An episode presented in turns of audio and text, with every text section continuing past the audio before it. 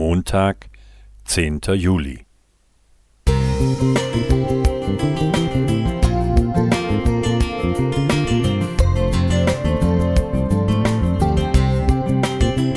Ein kleiner Lichtblick für den Tag.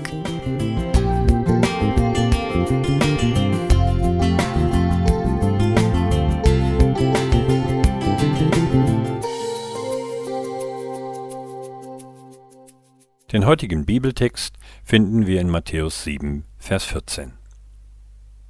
Wie eng ist die Pforte und wie schmal der Weg, der zum Leben führt, und wenige sind's, die ihn finden. Amazon-Gründer Jeff Bezos lässt in den Niederlanden für 430 Millionen Euro die zweitgrößte Segelyacht der Welt bauen. Dass er sich das 127 Meter lange Schiff leisten kann, überrascht nicht. Was an dieser Nachricht jedoch aufhorchen lässt, ist der Hinweis, dass der Weg zum Meer von der denkmalgeschützten Koningshafenbrücke in Rotterdam versperrt wird.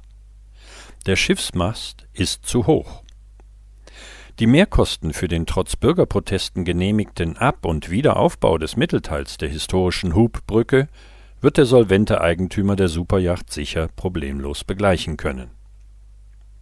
Nachdem Jesus in der Bergpredigt die Grundsätze des Gottesreichs dargelegt und in der goldenen Regel zusammengefasst hat, stellt er seine Zuhörer vor die Wahl.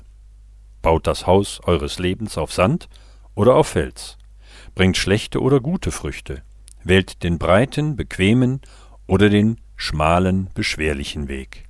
Geht durch das enge Tor ins Leben. Dass die Jünger von Jesu Rede ganz betroffen waren, so heißt es in Vers 28, verwundert angesichts dieser Zuspitzung nicht. Jesus wünscht sich Nachfolger, die keine halben Sachen machen, sondern für die das Reich bzw. der Wille Gottes das wichtigste Anliegen ist. Alles andere sind Zugaben, für die Gott sorgt. Das Beispiel des reichen jungen Mannes illustriert, was einen Menschen davon abhalten kann, sich ganz auf Jesus einzulassen und ihm mit ungeteiltem Herzen nachzufolgen. Er ging betrübt weg, denn er besaß ein großes Vermögen. Matthäus 19, 22. Reichtum war das sprichwörtliche Kamel, das ihm den Weg durch das Nadelöhr in das Reich Gottes versperrte. Vers 24. Was angesichts dieses unmöglichen Vergleichs undenkbar erscheint, ist bei Gott allerdings durchaus möglich. Er kann Menschen von allem Ballast befreien, der sie am Durchgang durch das Himmelstor hindert.